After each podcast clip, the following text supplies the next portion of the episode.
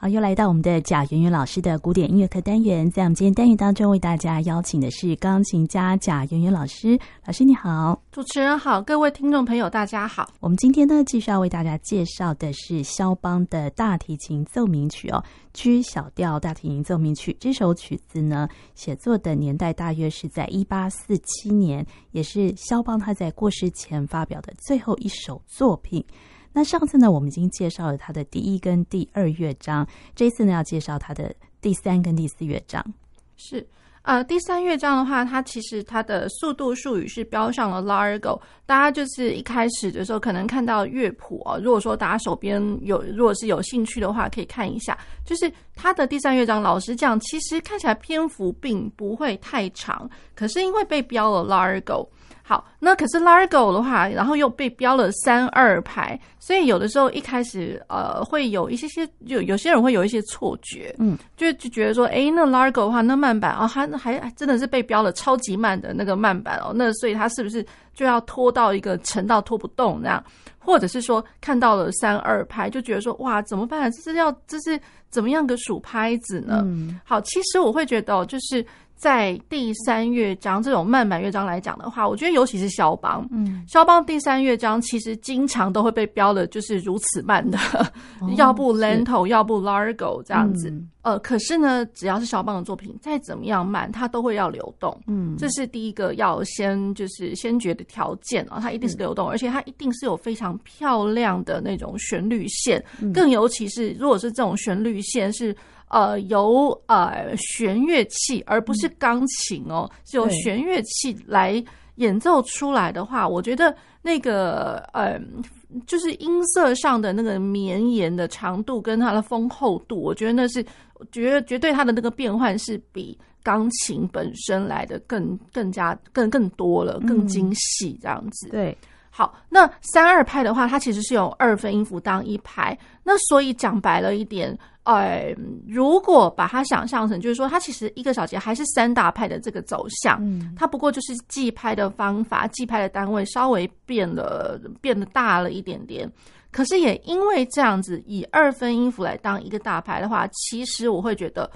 以我自己个人在在弹的时候，会觉得其实它也算是流动的一种，嗯，对，那。而不是说，如果是看到四分音符或呃四分音符，然后或者是说十六分音符，如果太多的话，我反而会觉得说，这是不是有一点点难去表现这样子？嗯嗯、对，所以我觉得就是在这个第三乐章来讲的话。它虽然是慢，可是它是流动，而且是情感超级丰沛的。对，那加上了它的大提琴，它一开始都被标了 dolce e cantabile，非常如歌的，而且柔顺的，嗯，呃，如歌似的一个歌唱。再加上我的钢琴的部分哦，钢琴其实我觉得它的写法也蛮有意思的，就是钢琴它有两个声部，嗯，那可是右手声部。啊、呃，有的时候他会先呃，先以一个伴奏的呃爬音分解和弦形式呈现。那可是左手的旋律线正好就可以跟大提琴的部分做相互呼应。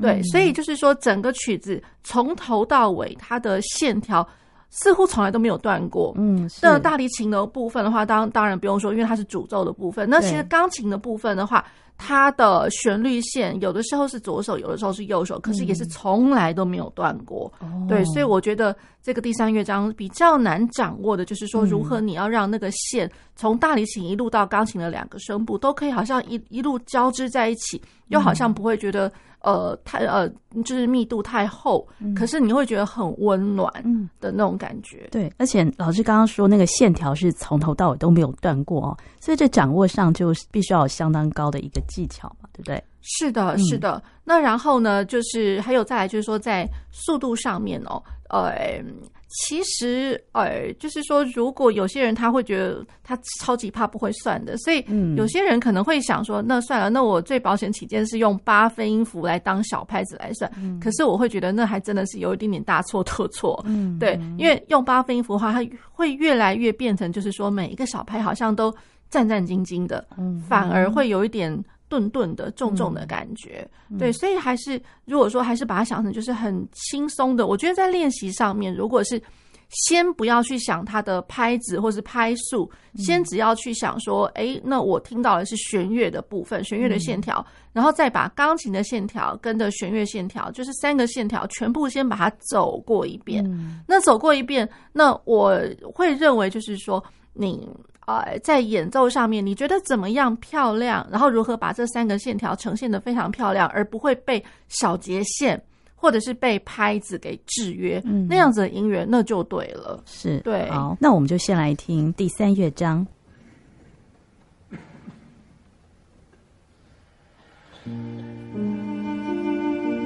好，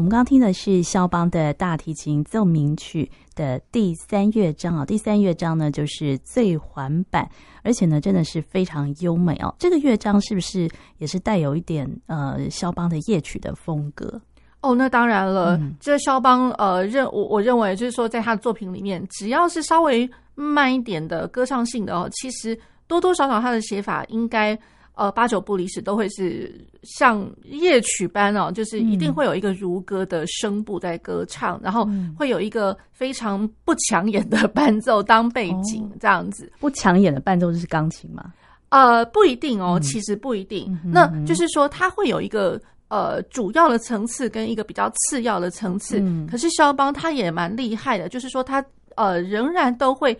呃平均分配给各个声部。那也不会，他也不会，就是说，哎，大提琴就会是最主要，那钢琴就会是次要，嗯、因为其实他这个 sonata，它其实是写给 cello and piano，嗯，而不是说只是纯粹 cello 的的那个 sonata 而已。对对，所以它在呃声部的平均分配，它的比重上面，其实我觉得是非常棒的。嗯，那更尤其就是说，它也不会因为钢琴我有两个声部，然后就开始喧宾夺主。嗯，所以钢琴的部分，它一定也会有一个比较次要的层次，跟比较主要诉说的。的一个层层次在。嗯、好，那这三个把把它想成，它就会是这个三个声部一个横向的进行。嗯，那嗯，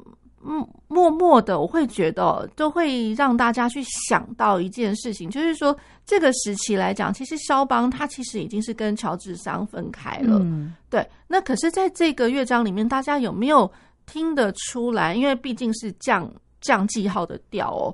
对，那我会觉得就是说，降记号本来就给你一个很温暖、嗯，很窝心的感觉，嗯、会不会让你回想起，或者说让肖邦在一边写的时候，嗯、一边回想起往日他跟乔治桑很快乐在一起的一个时光？对对，因为非常抒情哈的一段，真的是非常优美的一段。嗯、是对。那这首肖邦的大提琴奏鸣曲啊，它的钢琴的部分，之前老师有提过说，呃，它是很难的，对不对？对，就是说在钢琴的一个写法上面了。嗯那我觉得就是说，因为他比如说像刚刚的第三乐章，其实我没有觉得说有简单到哪里去，因为毕竟有很多时候你的手型是必须要先非常以扩张的一个手型去，呃，先去准备好，然后再很平稳的把每一个音给落下去，所以这些平均度跟平稳度已经很重要。那更不用讲说它的快板乐章哦，就是。呃，老实讲，真的，他肖邦的话，其实在钢琴部分有不有蛮多地方都写的蛮灿烂的，嗯、华彩跟灿烂。对对，那可是他难又是难在，就是说，嗯、呃，毕竟这不是钢琴独奏曲，嗯、你还要跟的是一个 cello。那 cello 它本来相对来讲，它的音域就会比较低，它的音比较沉一点，不会说像钢琴哦，钢琴其实是马上立即的发声哦。嗯，那发声的话，那其实它声音是马上冲就这样传出去了。对，那可是大提琴的话，可能它会借着一些，因为毕竟音域比较低，所以当我们人可以去接收到的这种频率哦，其实多多少它会需要一点时间啦，时间要传出来，然后传出来，那然后又让它那个声音是非常的聚焦的，非常呃扎实的，那我觉得多多少少都需要一点时间。嗯，那所以就是说，我觉得在两者互相搭配的，它的时间差，还有它的 balance，它的声响的平均度，这个是。以一个呃钢琴的合作者来讲的话，这个是异常困难的。嗯，对。那有的时候其实像呃我们的经验哦，如果说像呃大提琴，常常都会有人讲说：“哎呀，听不到，听不到，怎么常都被钢琴给盖下去？”哦，对，有时候因为你钢琴盖子不可能就是不可能就盖着，不可能为了大提琴，嗯、然后我比如说全部盖着，嗯、那盖着的话，那钢琴声音好难听啊，会变成很鼻音的那种感觉。是对，那。嗯，大提琴的部分呢，你也不能就是说再大一点，再大一点，因为其实我觉得每个乐器都会有它呃自己可以就是最饱足的一个状态，音量最饱足的，嗯、然后又可以最好发挥的。那大提琴旁边不会有一个那个麦克风吗？呃，这个不太可能，不太可能，不太可能。哦对，就是我觉得那个麦克风，除非就那个那个是收音录音用的麦克风，绝对不是扩音用的。所以现场其实是没有嘛。对，我觉得现场最佳的扩音器，真的就是那个音乐厅的本身，就是它音乐厅的空间，还有包括它的建材，还有包括它整个呃在那个演奏舞台上，它的就是你坐的位置，还有演奏舞台，它其实整个设计共鸣啊、声响这些的。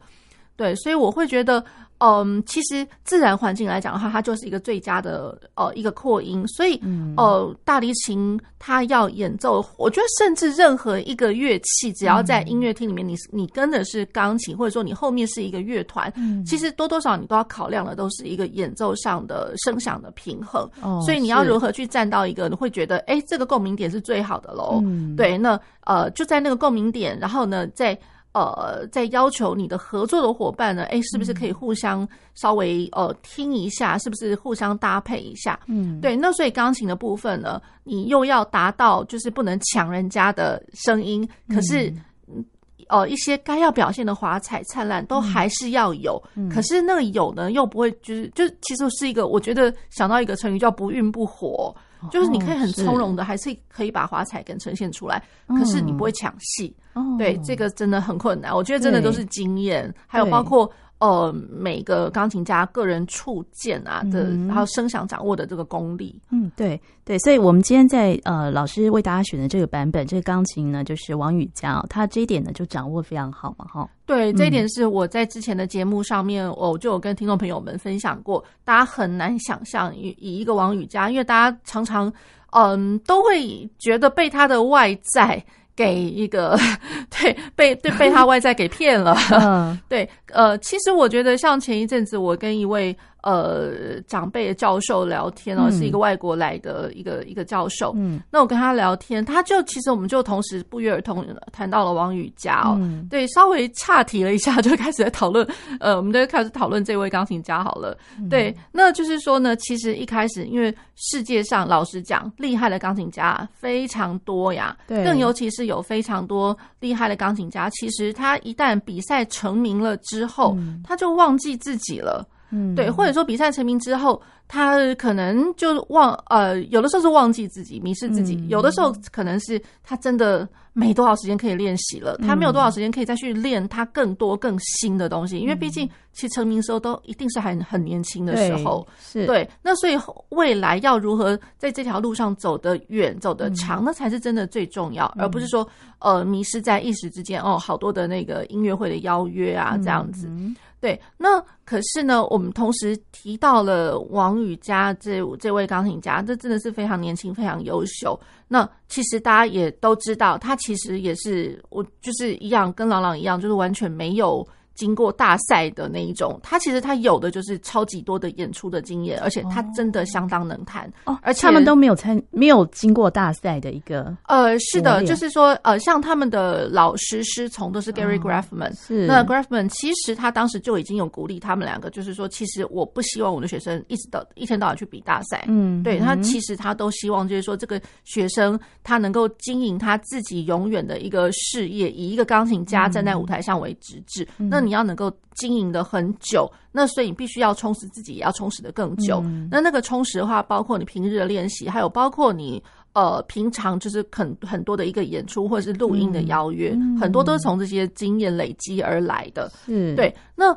王宇佳的话呢，其实更尤其是哦，是这样讲，大家可能平常会觉得说，哎，那。男生就是，如果男生钢琴家厉害的，是好像、嗯、好像是一个平常啦，理所当然，本来就该如此。哦、对，那所以一个女性钢琴家，你站在舞台上，而且你要站的这么远、这么久、嗯、这么长久，嗯、那真的就是除了你自己一定要很有那块料之外啊，嗯、那当然就是说，我觉得机运很重要。嗯、那当然，他一开始也是从一些就是可能大师们的的音乐会代打成名的这样子。那可是更有甚者，当时我们都提出一个很好玩的哦，就是说，你今天如果看到一个女性钢琴家，她很厉害，嗯，那可能你会觉得，嗯，对啊，很厉害，对啊，还除了他之外还有别人呢，就是你还是会想去看别人，你也不会觉得就是说一直把目光停留在他身上，对，那所以一方面不晓得会不会也是因为他幕后。会不会有呃经纪人，或者是说呃一些经纪公司或者什么，就是帮他